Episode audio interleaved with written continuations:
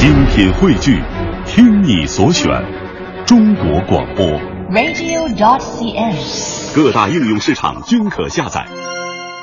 呃，听众朋友，欢迎进入到我们今天的公司人俱乐部。呃，这段音乐是我们的美女编辑张奥选的啊，嗯这和我们今天这个欢快的节奏还倒挺吻合的啊。每个周日呢，我们都会邀请一些公司的创业者、行业的精英或者是高管来做客我们的直播间。今天我们的主题啊特别有意思，叫智能机器人，而且请出的两位都应该算是重量级的嘉宾哈。嗯，没呃，错。因为刚才我们在预告的时候也说了，小鱼在家的 CEO 啊宋晨峰，来先和我们的听众朋友打个招呼。哎，听众朋友大家好，主持人好。嗯，一位特别有磁性的呃一位帅气的这个年轻人哈。另外一位呢是微软亚洲互联网工程院的呃朋友，也其实在我们节目当中也曾经出现过啊。小兵团队的资深总监啊曹文涛也和我们听众朋友说个嗨呗。听众朋友，大家好。哎，主持人大家好。哎，我还以为你要以小兵的声音来说。不过他的声音也非常有磁性。对 对。对对，呃，两位今天特别欢迎大家来我们的直播间里边来来做客。我们网上也有很多朋友特别期待和大家来交流。对，要不然你们先各自介绍一下产品和服务呗。嗯，来，这个呃，先请我们这个小鱼在家嗯啊，呃，陈峰来给介绍一下这个自己的一个是什么样一个产品和服务。好啊，这个谢呃谢谢主持人哈。小鱼在家呢，实际上是全球首款的家庭智能陪伴机器人。嗯，啊这一说机器人，大家可能都想的是什么样的？会是 大白那样的吗？对我们是小鱼，啊小鱼 对对对啊，小鱼在家，它呢呃是一个可以算是智能硬件或智能家电嗯啊，然后呃你把它这个大小可能就是一个呃可能比你的电饭煲要稍微大一点儿，嗯然后呢这个很漂亮的一个有一个白色的底，然后有一个头啊，然后有我们现在可能这么叙述，可能感觉不直观哈。我看不清楚哈最直接的感觉有点像那个苹果曾经出过一款就是 iMac 的这个 G 四呃 G 四的这个缩小版。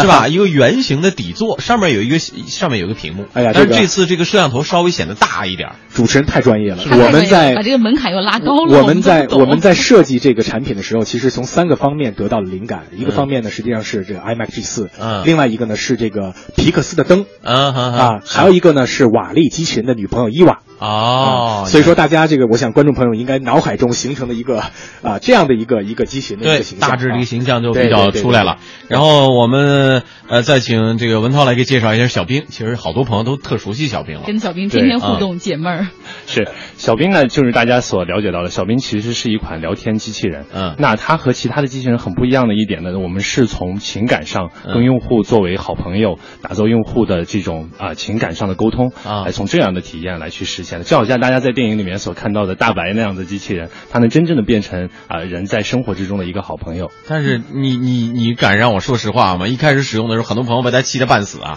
他的回答可气人了。太调皮了，对真的是这样。嗯这个我们给大家介绍一下两位，其实两位都是微软的，原来就至少这个宋晨峰他原来也是微软的。是是是是是，啊有意思的是，这个宋晨峰他原来在微软 Xbox 专门是做游戏的这一块儿，是吧？游戏平台游戏平台这一块儿。嗯然后之后呢，他就出来创业了，创立了一个网游的一个公司，之后把这个公司卖给了 YY 语音，然后自己在 YY 语音里也担任过一段时间的高管，后来又重新出来创业，等于说你的互联网经验，不论是在大公司还是创业经验都非常丰富。二次创业嘛？二次创业。哦，互联网老兵啊。不过也有人质疑啊，就是说这个小鱼在家机器人，它不像个机器人，倒像一个 QQ 加上摄像头的模式。我不知道您怎么回应呢？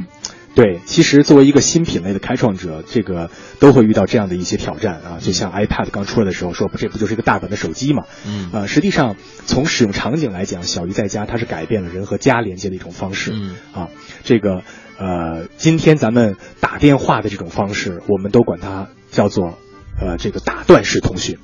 什么叫打断式通讯呢？我有事情。然后这个时候我会拨打一个电话给到你，嗯。你需要放下手里的事情接我的电话，嗯。然后咱们把事情说完了之后，你放下去，然后你再回去做你之前的事情。嗯。打断式的通讯，打断式的通讯呢，实际上是最有效的传递信息的一种方式。嗯。可是当我们和我们的不不住在一起的这个父母、孩子想去沟通的时候，嗯。大部分时间实际上是没有事情所说的，要去说的。嗯我们实际上是想让对方感觉到我们的陪伴。嗯所以说，小鱼在家呢，它是颠覆了之前这种打断式的通讯模式，能够让我们以这种碎片化的时间，随时随地回家，啊就可以看到家人，让家人也看到我们，双向的能够去面对面的陪伴。嗯，哎，明白这意思了，这有点像我们现在的电视机，啊、内容不重要，陪伴式的，是不是、啊？要打造一个陪伴式的感觉。还原家人生活在一起的感觉。嗯，啊而且这款产品现在已经得到包括富士康在内的很多家公司的投资。啊那我们再来说说小兵，小兵，小兵想要打造一个什么不一样的聊天环境？小平吗？小萌吗？哎呦，啊、小兵其实是希望是跟用户在啊、用户所熟悉的各个场景之中，比如像微博啊，嗯像在京东在购物的时候啊，跟就在用户在各个场景的时候，像变成一个好朋友一样，很自然的啊贴近在用户的生活之中，跟用户完成这种情感上的交流，跟啊搭建情感上的搭建。嗯我们是希望通过是这样的这种方式啊，作为这个简单的一个聊天的这样的一种场景，作为跟用户实时的在啊这种情感上的沟通、情感上的交流，嗯变成是化身为用户的一个好朋友。嗯啊，呃变成是一个好朋友的时候，那自然而然很多的一些呃就能够更加的了解这个用户，更加的呃明白用户的一些诉求，同时把一些很好的服务带入到用户的生活之中。啊，刚才我没说了，把这个陈峰的这个产品啊，那说有一个比喻叫做 QQ 加摄像头模式遭到这样的一个质疑，那小兵就不怕遭到质疑，说你看。那是不是也跟 Siri 一样，大家用来调戏调戏也就完了？真正让他解决什么问题的时候，哎呀，那嗯那太痛苦了。会不会也有这种遇到这样的投诉？啊，我觉得这个才是真正小兵最核心的价值所在的一个地方。小兵为什么当在一出现的时候引起了呃，无论是在媒体还是在用户群很大的一个不同的一个反响？嗯，那它这就是它所价值的价值所在。像之前所见到过的，大家所有的聊天机器人，基本上是与完成帮助用户完成某一个任务，嗯或者是试图在想帮助用户啊、更快速的解决某一件方式嗯啊、来个来去打造的。而小兵整个的产品的定位和小兵的技术核心，我们都是出发点都是来去变身一个用户的一个朋友，他这个朋友的方式是从沟通来去实现，所以你可以像一个好朋友一样跟小兵去聊任何的话题，嗯。他并不是一定要有一个特别啊、就是强烈的我能理解为，其实他的目的不是为了帮我解决问题，就是为了陪我解闷儿解解闷儿，也是一种伴随式的吗？呃，他应该是说从一个变先变成了一个朋友的时候，你不会随随便便的跟一个陌生人让他去帮你完成一件事情。嗯他先变成了朋友之后，那自然而然你就会有对你的朋友有所求，那你的朋友就会有所懂你，然后自然而然的就会在无缝的之间把很多的服务带给你。哦哎，我来举个例子。啊今天我在这个微博上问小兵，我说你觉得小鱼在家的产品怎么样？太坏了，这个太坏了。他是怎么回答的？小兵的答问要把我气死了。他说：“听说前几天有报道说有人在家吃安利减肥药挂了，不知道是真的吗 你看这这个个这个就是朋友的一种打岔的方式，嗯，对这完全回答完全不是说解决你这个问题所问的内容，他就是告诉你，其实这是一个很有趣情、很有趣的事情。至于说怎么解决，我们下面通过一个快问快答的环节，增加对两位的了解，同时呢，也可能对听众朋友来说，增加对于呃相互之间的产品的一个理解？”。对，同时他们俩还会各，自问互各自的问也可以问问问题。我想，既然都是出自同一家，应该就是百无禁忌了，都可以在技术角度来说，和服务的角度来说，都可以提出问题。这样可能有助于呃，对所有的产品来说都是有好事情啊。我们听众朋友可能也更感兴趣啊。既然是突出自于同一门的，相互之间要是 挖点内幕吧。哎，这是不是更有意思呢？马上进入我们今天的快问快答环节。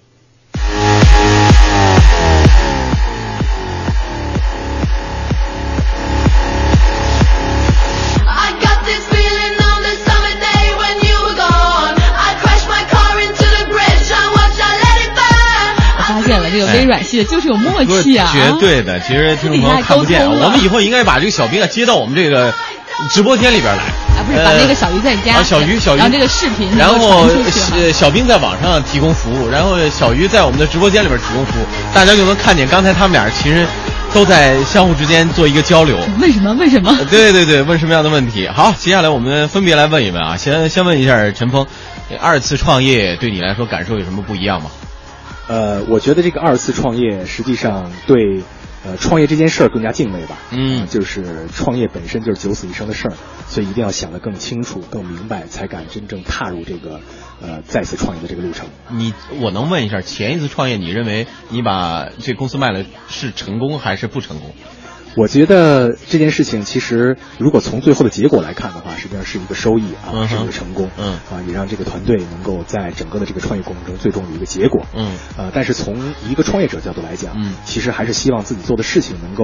呃，真正影响到更多的消费者，能够影响更多的用户。嗯。从这个角度呢，因为我们的平台最终是并入到了这个 YY 里边去，嗯。实际上它是成为了 YY 的一部分，所以在我看来，离成功还有一段距离。好，那既然说你如果从个人角度认为为第一次创业之后选择第二次创业一定是有更高的期待，你觉得要把小鱼做到什么程度？你认为是成功了？呃，实际上小鱼在家的这个呃产品的初衷是来源于呃生活，是来源于我自己的生活，来源于我朋友这个呃身边人的这种需求，尤其是现在很多七零八零，他们呃跟父母不住在一起，然后很多呃像我们这种独生子女的，就是。呃，孩子出生之后，甚至没有时间去抚养，需要放到老家。嗯就是希望能够让小鱼把这种因为距离所分开的家庭，能够有一种新的方式连在一起，嗯改变一种家庭连接的方式。所以我们这次的期望呢，就是希望小鱼能够让这样的家庭能够有更多的陪伴。嗯所以如果能够进入到千家万户，达到这个目的，我们这次就成功了。嗯啊为什么叫小鱼在家呢？不会跟那个小鱼我来猜一下啊，科技我来猜一下？啊，你的女儿是不是小名叫小鱼啊？或者是孩子小名叫小鱼啊？啊，这个小鱼已经是我的另外一个孩子了啊，啊我的女儿叫乐乐啊乐乐啊 对，这个小鱼呢，它呃有一个电影叫《Finding Nemo》啊，对，小丑鱼对，实际上我我特别热爱潜水，然后这个小丑鱼呢，实际上和他的家是共生的，也就是他离开家。他就活不下去，嗯而他在家里，在他的这个海洋世界里边，永远是和他的这个家人在一起的。所以说，这个我们管，呃，我们这个产品叫小鱼在家，实际上就是说这个产品是为家而生的一个产品。啊，好，这解释的相当有情怀啊。呃，现在目前怎么平衡工作生活的时间啊？每天能睡几个小时啊？呃，创业，我相信所有的创业者都是没有没有这个周六周日啊。但是现在我的女儿也，呃，这个四岁了，所以我还是希望能够这个分配给呃这个孩子更多的时间。呃，现在会比上次好一些吧？啊，这个呃这个创业的。周期，呃，很难用说每天睡几个小时这样去衡量，还是希望能够把身体身体能够这个呃支撑的好，然后这个能够让家人能够持续的支持我创业啊，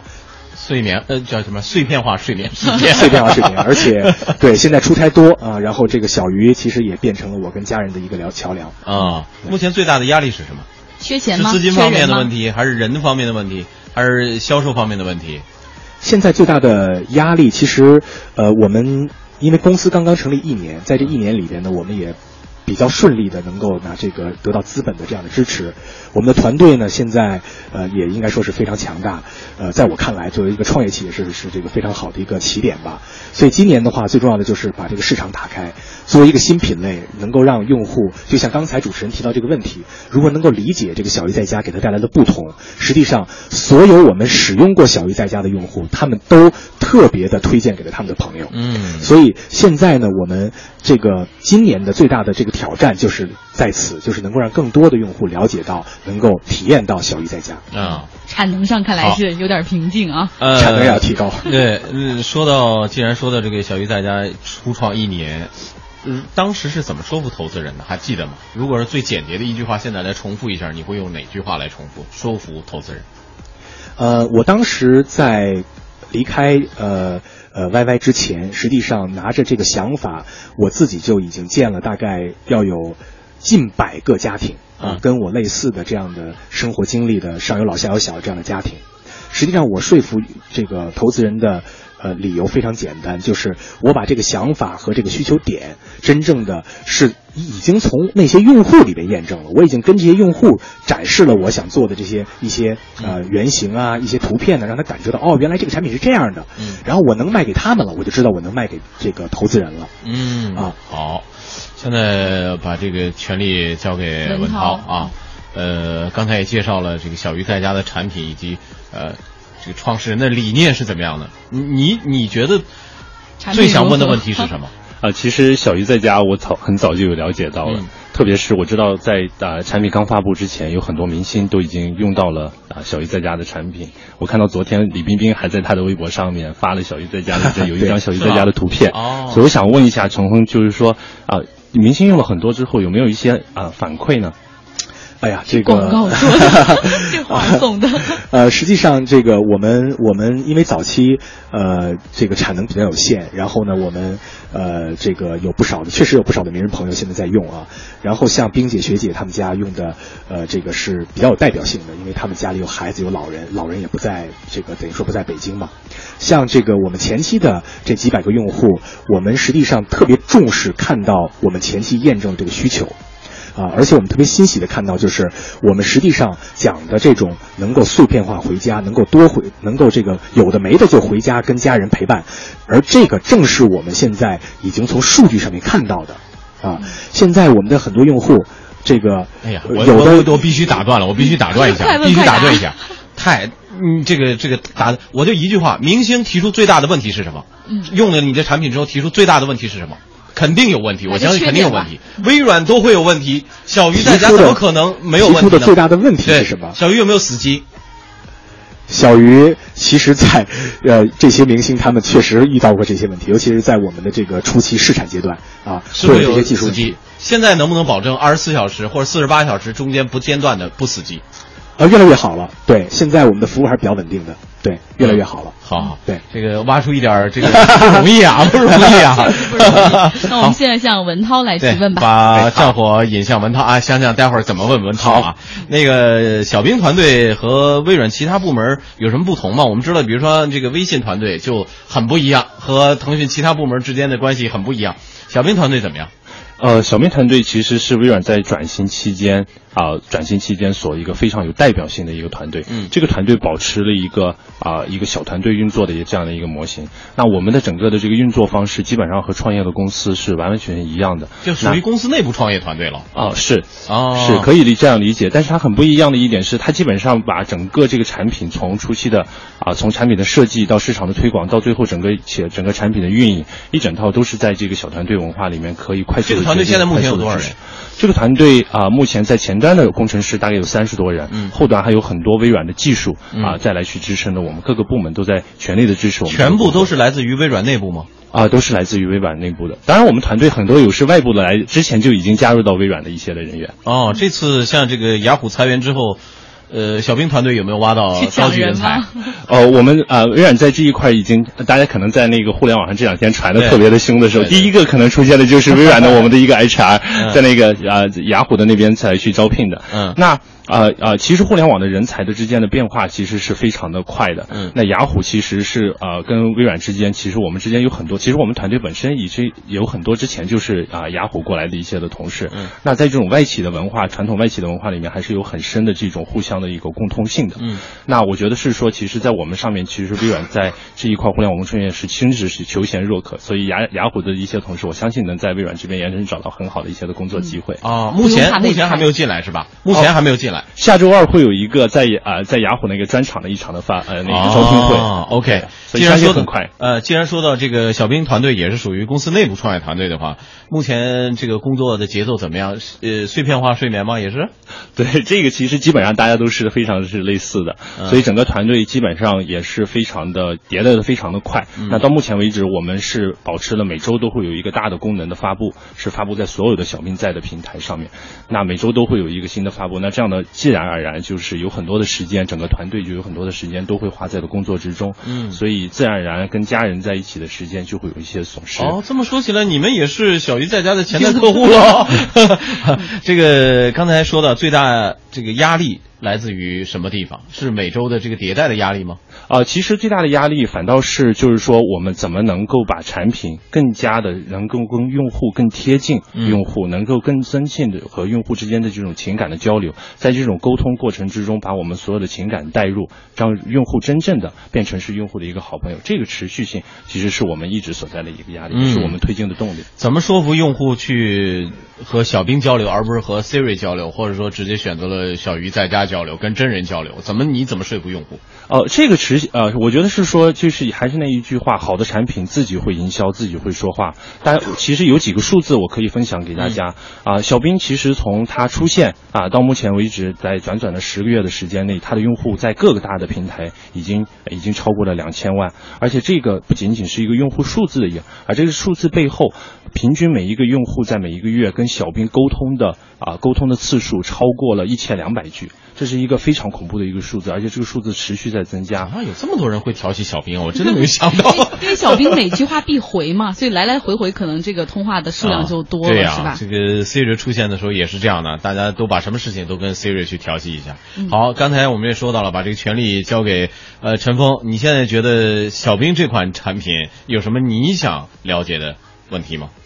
这个跟着主持人刚才的这个问题，我再深深入问一点啊，就是说，呃，咱们小兵是怎么真正做到能够让这个他特别的呃友好，能够去这个跟用户这进行这种好，十秒钟的时间交流。对，好，这个这个这非常有挑战。第一点，其实小兵最终的第一的产品定位，它一定是像刚才那个主持人所说的，是它秒回，而且它什么都能回，所以这一点其实是非常重要的。第二一点是，其实我们啊，他小兵所回的内容非常的大，非常的人性化。那这一点其实是基于必应的整个的呃大数据的支持所做，到的。广告之后马上回来。这个时间确实过得太快了哈。刚才我们请文涛总结了一下这个，好像还没说完说的这个问题，最后我们就特别跨越时段，给你再允许你再有一分钟的时间，你说一下。补充一下。说刚才说了两点，对，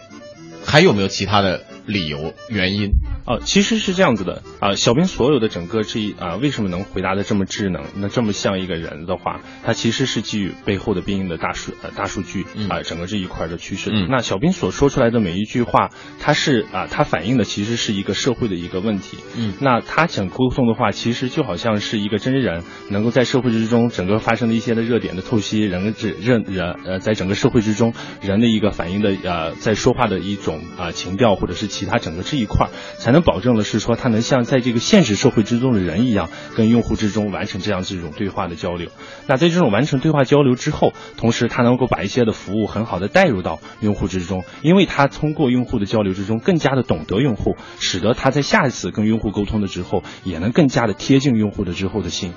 对，好我们试一试。奥姐把刚才那个问题再发一遍给小兵，看他能不能理解。呃，刚才我就其实我们在广告期间一直在讨论啊，从这个两个产品的角度来说，其实之间是有差别的，当然也有呃交集的部分啊。小鱼在家可能也会有一些呃通过智能化的服务提供给呃用户的一些内容。那么小兵刚才我们说了，其实小兵，呃，我我最大的疑惑就是我们今天的主题就是在于叫智能机器人嘛。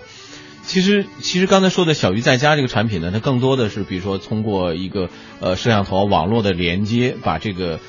无无缝链接吧，算算一种无缝链接，把这个画面带入到不同的场景之中，可以可以去观察，可以去呃交流。但是呢，它这种服务呢，我我我倒是觉得实际上，呃，它是鼓励人和人之间沟通，更多的是为了弥合人和人之间的距离，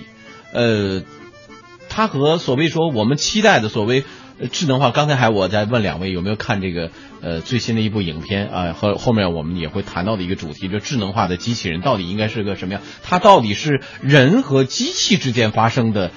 某种情感，还是说更加促进人和人之间的这些情感？两者之间有差别。小明目前做的更多的，比如说不过大数据采集啊什么这来源于人，但是它这个回答的过程其实是一个。呃，机器机器化的或者智所谓叫智能化的一个过程，所以刚才为什么我说二姐发的这个问题，她回答其实她没有解答我们的疑问，嗯，她要通过更多的数据，她才能够理解我们所人提出的这个问题真正的意义是什么，以及他如何去判断怎么去解决一个问题，用什么样的方式去回答它。那么这这个两者之间哪一种是更所谓智能化的人，呃，智能化的机器人应该做的事情？我我我小鱼小鱼的在家，我们已经能够理解它这个目前能够提供的这种服务，更多是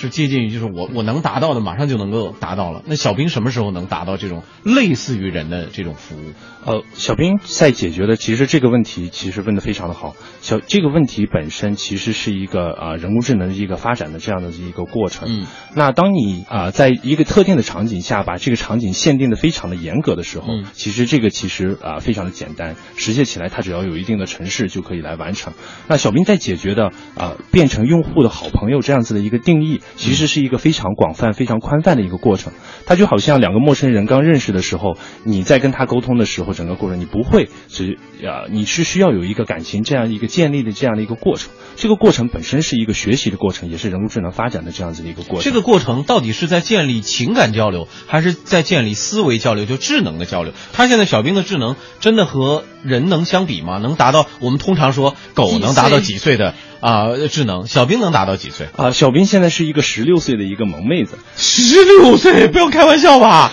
小兵背后的整个这一套的数据，其实是集啊、其实是集啊、集成了啊啊、集成了整个微软的大数据以及啊必应整个的这个数据库整个这一块来去做的。那它本身后来的后台的整个这个知识是非常非常的丰富的。那我们需要解决的是说，另外是一个思维的一个过程，嗯怎么去把很多的知识，然后跟人的之间的这种沟通之过程之中无缝的传达下去。嗯啊，那比如是说啊，举个最简单的例子，在前段时间我们刚刚和海尔啊海尔优家的平台实现了和智能家居的这样子的一个合作。嗯那自然而然的就把就把小冰所现在具备的一些的对人类的一些的知识和智能家居的领域做这样的一个结合的话，也许有一天你真的回到家，就好像你看到钢钢铁侠的那部电影里面出现，回到家就有一个人说我回来了，好吧，主人，我帮你把你把家里的空调调到了什么温度，是整个这样子的一个过程。嗯那它这些过程的实入，实际上是需要在不同的维度、不同的场景下面，我们需要去不断的探索啊、跟用户之间的沟通，不断的用户的了解，就会把这种知识、把这种能力不断的带入到用户的生活之中。所以这是一个发展的过程。嗯，刚才你也听到他跟海尔有合作，他其实跟一些航班、航空公司好像也有合作，是吗？对是的是我听说有的朋友在飞机上调戏小兵来着。啊 对，前段时间我们啊、小兵啊、跟啊东方航空做了一次啊、做了一次这样子的一个产品和市场的一个合作。嗯我们啊、有一架专机，小兵的专机从上海飞回到北京。那在飞机上面啊、我们在啊、小兵的产品跟啊、跟呃东航的服务做了一次整合。那在飞在那趟航班上，你可以跟小兵啊、小兵会对非常的了解，你知道你平时喜欢喝水还是喜欢喝橙汁，你需要的服务是什么？那他会很自然的会主动的和机长和空姐进行沟通，然后帮你把这样子的服务带入到，所以根本不需要呃根本不需要你去按一个按一个呃物理的硬件是说，哎呀我需要什么什么，自然而然就空姐就会把这样的服务带入到你这种个性化的服务和整个这个服务的标准的推进，其实是一个有机的结合。嗯那另外啊、因为东航上面是第一班推进了一个我呃呃在线的空中 WiFi 这样子的一个航班，所以它实现了一个在天地啊、天空中这样的孤岛的这样的一个打破。那这样会实现的是说，当你的飞机快要降落的时候，小明可以主动呃来去发一条信息给要接机你的人，是说，哎呀，你的他的航班马上就要到了，赶快去呃赶快去机场去接他吧，或者是说他在飞机上吃了什么牛肉泡饭，所以接下来应该带去他去一个吃的好一点的地方去，这些都是一个人工智能的一个体验，都是把人的一种基本的一些诉求和一种很好的一个服务啊嗯带入的一个很好的一个事例。所以你看，小兵的服务已经晋升到二点零版本了，而且有很多商家在跟你们合作。我不知道这个合作能收取能赚钱吗？哦啊，微软在这一块其实是啊，我们觉得是说打造一个很好的跟用户之间的这样子的一个体验，嗯把这种很好的服务带入到用户之中，让用户天生的感觉到它是一个我的人生活之中的一个好的一个伴侣，嗯这个是非常重要的。反倒是说啊啊，这种在商业化的一些的诉求，其实并不是我们也就是说和东航的合作目前也是免费的吗？啊，对，是的。哦，那你你更多是产品那个上的合作我们在节目当中也介绍过，把那个山东大汉逼疯的导航不是你们提供的是吧？啊，那肯定不是。说到这个盈利模式，小兵以后会不会介入这方面？就是导航这方面有这个计划吗？啊、我们已经在和一些啊、车载的一些企业和车厂的一些企业，已经有一些产品上的一些推进的一些合作，嗯所以很快你会发现是说，也许你的在车里面会有一个最萌的一个副驾驶哦。哦，挺可爱的。然然后如果说再出现这样的问题，就直接可以来投诉，是吧？呃，这个时时间时间问题，我们我们先把广告广告啊放广告放出来，然后马上就回来，呃，大家稍等一下。好，呃，欢迎大家回来。刚才我们和这个呃文涛逼问之下也说了，现在小兵没有挣钱的压力，但是我相信。呃，小鱼 还是有这个压力存在吧？您目前我我刚才了解是两两千九百九十整九个，整个一套系统硬件，，硬件、软件这套系统是两千九百九十九，这个这个价位是怎么定出来？应该来讲，这个价位不便宜哦。呃，对，这个实际上小鱼在家它现在的零售价是二九九九嗯啊。这个我们把我们在这款产品上实际上是完全不计代价的去把这种最好的音视频的体验带入到家庭。它的这个整个的音视频的体验，实际上是和今天卖一两万块钱的这种企业级的是相当的。所以小鱼在家的成本本来就是非常高的。嗯，对这这个我们刚才也了解了一下，比如说除了摄像头，我们介绍了，呃，远程有个视频的功能之外，小鱼还有什么具体的功能？你说既然有这么高的企业级的服务，还有什么样的功能？对，这个企业级实实际上主要就是能够实现这样的呃很很好的音视频，这是非常非常重要的。而且呢，嗯就是你看的时候实时的画面不卡壳，啊，流畅的是吗？对，啊不卡不延迟，嗯然后呢，能够在各样各种各样的网络环境下能够去自动的适应，然后能够在家庭的环境里边，能够把比如说电视声啊，能够把洗衣机声啊，还有这种呃这个不非人声的这种噪音能够抑制下去。啊而这些核心技术实际上都是这个我们做这个产品的这个这个呃重要的重要的这个技术呃技来其实我术的基石了。们在手机上已经实现，比如说视频、电话的功能，但对微信但是 QQ 但是在这个二 G 时代甚至三 G 时代的时候，实现起来都相对来说画质呃有点马赛克，是呃有点延时，对这都是很正常的事情。你们现在处于一个什么样的网络环境之下，才能够保证说流畅的使用画面没有问题，语音交流同同步实现？必须要达到一个什么样的网络环境？哎，这正是我们的这个技术壁垒了。嗯实际上就是咱们现在呃，这个在家里普通的这种家庭 WiFi，、嗯能够有两三兆的这样的这个带宽。然后呢，呃，如果我们在外边的时候，手机三 G、四 G 完全都是没有问题的。它在对这种呃实时的这种这个回家的这样的这个数据的需求，跟我们今天呃这个通一个呃这个这个呃 QQ 视频是一样的，然后清晰度它会高更好很多。。对对对，会哇更好。有朋友有问题来了，说这个小冰我可以随时体验，但是你们这个是需要花钱来买的，呃，你们没有考虑到，比如说硬件免费，然后未来靠软件来收钱这样的模式吗？能让更多的用户体验到先？现在的这个硬件免费，实际上都是指硬件贴着成本价在卖，嗯而不是真正的把这个呃把硬件去完全零价格让用户拿走哈。嗯所以说我们现在其实呃也是基本上呃希望能够让更多的用户能够用到，把这个成本降下来，然后能够这个那那呃这样吧后向的服务能够、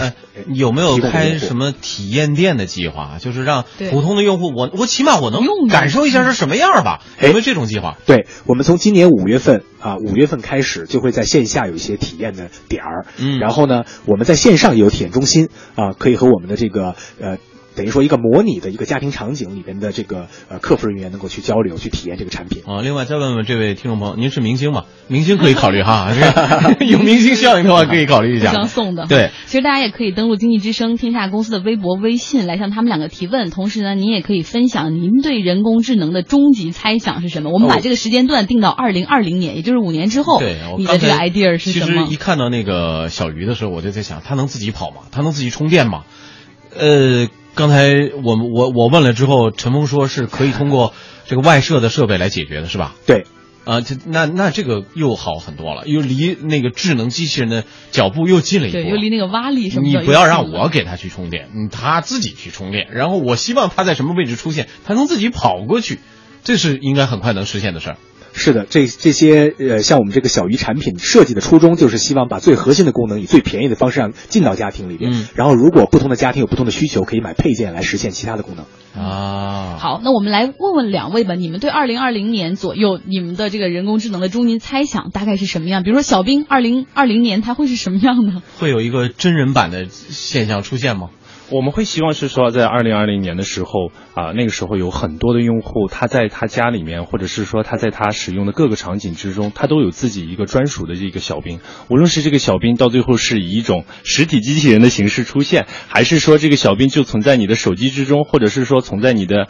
电脑，或者是说存在你的智能家居的这种场景节，只要他只要你需要他的时候，那你就可以跟他完成这种对话的需求。那只要啊、只要你有需求的时候，他就会主动在无缝的时候把这种服务的体验哎带入到那个场这个现在景之中。，因为我知道 Win 十刚刚开了一个发布会，是吧？呃，打通了从 PC 端到移动端的所有环节。那么小兵以后将来是不是就是无缝的？从 PC 到任何环节，只要我使用这套系统，它都会存在其中。对这个问题非常的好。其实在，啊、这个月的十八号，在 Windows 的啊、WinHack 的大会的时候，上面其实我们已经宣布了，小兵和小娜已经一起进入到了 Windows 的平台。嗯它的位置就在开始在当的旁边。嗯所以这是一个非常强的一个，在以后在我们打开电脑的时候，你就直接可以跟小兵进行聊天了我已。经装了这个 Win 十的测试版，我就还没看见小兵在哪儿，回头要调戏一下。这个确实确实要测试一下，通过不断的测试来安住它。哎，然后这个呃陈峰的观点，你觉得二零二零年的时候，小鱼进化到什么程度？我觉得五年之后的话呢，这个小鱼他在我们的家庭里边应该是更加的了解我们的家里边的每个人，然后呢能够了解我们家庭的作息，然后能够去把更适合家庭每个人的服务非常非常贴心的能够提供给每个家人啊。当我回家晚上回家的时候，他就会主动的告诉我说，哎，今天你下班又晚了，要不要叫外卖？昨天你这个吃的是中餐，今天要不要吃换一个什么泰国餐？哎呦，他注意啊，注意啊，注意啊！你你这。服务现在和小兵很冲突哦。家里边可不可能同时兼具这两个服务功能的产品存在哦？啊，就有会不会有冲突？就我家里我只需要一个机器人就 OK 了，或者是小鱼，或者是小兵，怎么办？我觉得是说人工智能走到最后的一步，其实啊，大家都是有很多的共通的点。嗯那啊，我觉得是说我们在很多的在方向上面其实就有不同的方向，但可能是殊途同归啊，是这样子的一个啊方法。那小兵现在走的是一个思维的这样的一种方式，嗯他更多的是希望的是变成是一种啊，可以变成是以人类的一个大脑，是变成是一个人类的一个好朋友，嗯变成你一个好朋友出现在你的生活之中。我相信是说小鱼也是啊，成功这边也是一希望是说以后是变成是这样子的一种形态。小鱼这边呢，他至少在这个呃接下来的几年还会以服务为为核心啊、就是希望他能够这个更提供更多的服务。就呃我理解的小兵呢，他很多的时候会跟人去调侃，嗯然后呢会跟这个呃这个。呃，有点像建立这样的，有点像哥们儿这样的这种感情哈。然后现在呢，呃，小鱼呢更加是有点像呃贴身保姆、家庭保姆啊，他能够知道你家里边都需要什么，围绕着家庭的安全，围绕着家庭的孩子的教育、老人的健康，还有这个家庭的，比如周边的服务，能够全部打通，然后能够更加智能化的、适宜的去把这些服务提供给你们。嗯，哦，还有网上有哎这这一形容我倒是觉得啊，小兵是个类似于女朋友的形象，然后呃，对，小兵是小兵女朋友，然后小鱼是家庭保姆。这一般朋友来说，这保姆多几个无所谓的，嗯但是女主人可能不能太多，是这个意思吧？网上有一位叫 Ted 的朋友问了，说能打造出来像 Baymax 就是大白那样的人工智能机器人吗？可能吗？到时候二零二零年五年，啊、我觉得啊、这个肯定是啊、这个肯定是会有一天会实现的啊、人工智能的这样子的一个发展是一定是按照这样的一个方式在不断的往前去走，嗯而且现在其实大家可以设想一下，我们今天所拥有的技术，在很多在也许就在不久的前前两年的时间，我们依然还觉得是说这是一种不可能的状态。嗯其实技术在这一面的发展其实是非常的迅猛的，我相信在用不了多久，可能像啊、大白这样子的机器人就很快的就有可能会出现如果刚才。按照这个陈峰和这个呃文涛的想法的说法的话，我觉得也倒是啊，分类其实大白的更多于它是原先的设计是一个呃健康类型的啊健康类型的一个家庭。呃，不能说保姆吧，就健康类型的家庭服务者的保健医生保健医生对保健医生。那么在这个市场当中，其实它也有自己的定位模式，好像跟只要和别的有区分，呃，家庭需求，那可能也还多几个机器人哎对，也不妨多几个啊机器人的角度来说，对没有问题。你看，我们有朋友还说了，说我理想中的机器人是有强烈的文字和数字识别功能，因为工作需要要跟别人进行邮件的交交流，但是很容易打错字，所以说希望他能够帮我再检查一下有这种识别功能。那另外还有一个朋友说了，我希望能够我一输入我的年龄、职位，呃和我的这个个人信息，就马上能够出现一个符合我的习惯的一个呃机器人，它能够根据根据我的这个轻重缓急来安排日程，做一个自动的这小兵提醒。小兵能做到吗？呃，很快大家呃，这个我可以向大家简单透露一下，其实用不了多久，很快像大家刚才有一个呃听众所提到的是说识别数字，然后帮我完成作业啊，类似像这样子的一些很有趣的功能，很快小兵就有这样的功能会发布。另外还有像刚才一个用户所说的是说，呃呃刚呃，他这这这说的是哪一个呃职业是吧？是发纸哦输输入个人信息那输入个人信息，打造自己个性化的这个，这个在其其实是我们设计的初衷。所以啊，小兵其实一开始的就强调的是说，每一个用户可以有自己的啊小兵，你的小兵跟我的小兵是不一样的。而且我们在这个产品上其实有一定的突破。很快，你的性格的小兵，你喜欢比较调侃的小兵，他喜欢比较萌的小兵，这样子的话越来越多，这样你们自己的小兵就会逐渐的建立起来。专属小兵。嗯，这个网上的朋友关心的问题也挺多，我我我我愿意做一个反面者来提一些问题。两位啊，其实都涉及到一个很关键的问题。随着智能家居或者智能这个网络进入到我们的生活越来越深入之后，小兵其实也在搜集大量的每个人的信息，他个人的使用习惯也好，包括方方面面啊，你关心的问题，其实也代表了你所呃生活的一个环境，你所个人的一些特质，甚至小鱼就更厉害了。他通过网络进进到到家里，你的视频环境、你的周围的环境、你的亲属关系、你的亲缘关系、你的朋友关系，所有的这一切，都可以说在网络当中某个程度来说是向公开的。那么未来怎么来保证隐私的问题？有没有可能很大程度上，我不希望别人看见我这样，但是如果别的黑客这么多，嗯，我所有的这些都暴露在这，有没有危险性？尤其是视频啊。那么小兵也掌握。握了很多技术啊，是吧？我对，甚至我我对小兵的设想，就可能人家就知道我喜欢什么样的女朋友，是吧？商业无处不在啊，就马上那个婚庆公司就来了，我们这儿有一位啊，可以推荐。你怎么知道？小兵告诉我们了，你喜欢什么样的头发、眼睛的颜色、说话的口音，都完全存在。这样个人隐私怎么来保护？啊，隐私这一块其实是啊，微软作为一家国际化的大公司是非常非常注重的。那首先在第一点上，微软在保护隐私上面其实是花了很大很大的呃功夫和精力。那小兵在这一块，其实我们截止到目前为止，我们做的小兵所有的整个技术构架所做的是不保存任何任何呃用户的交互信息。嗯那我们对用户的整个的这个理解的，对于用户的整个这一块是通过啊整个大数据在啊公开的大数据的计算，包括是小兵啊所有的对话的整个这个过程之中，对用户直接实时的理解整个是有完成的。那对于用户的整个这个理解，保存在了微软最核心的啊那一部分的啊内容之中。那这一部分其实微软对于隐私的整个这一块的保护，其实是做了很多很多的工作，所以这一块大家其实是完完全全可以放心的。嗯，你小鱼呢？这个在家会不会哪一天我在网上突然发现我的视频怎么到上？对啊，我家里视频怎么在网上都流传出来了？有没有这种可能性？绝对没有。哈哈，这个现在其实，在这个产品设计的初初呃最初，我们就特别重视这个呃整个的技术架构。实际上，这个我们有硬件啊、硬件它本身我们设计成它就是本身自带防火墙的，嗯啊，所以说它这个硬件里边呃就是仅仅仅开放了就是对我们服务的接口。啊，嗯所以说它是像一个一个这个银行级的这样的一一个一一堵墙一样，只有就是我们的服务可以进去啊。嗯然后这个呃，同时的话，实际上呃，我们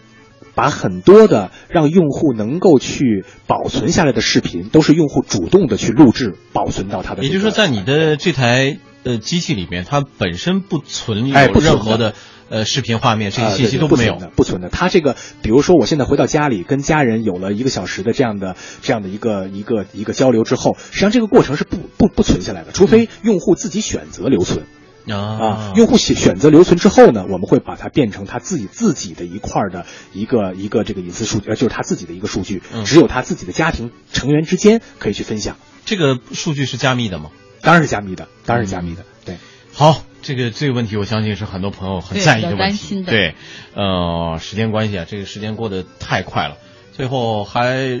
能回答？哎，给一个朋友一个机会吧。他发了好几条，给两位提建议。他说，小兵是不是可以考虑跟知乎、三六零问答还有百度知道合作，把大数据更加分享一下，能够让大家知道更多的答案，然后让小兵不至于现在所问非所答。那另外对小鱼在家，他说是不是可以跟移动的远程监护器合作，然后可以用手机来遥控它来看家。然后另外还有一个朋友说，你们是不是可以做一些软件，比如装在婴儿车上，教宝宝们唱歌，给他们做启蒙教育。大家的反正 idea 挺发散的。特别好的想法。其实现在小鱼本身就是通过一个手机的 APP 去控制的，然后呃，现在小鱼在家本身这个产品就会给孩子讲故事，能够给这个老人去，比如说。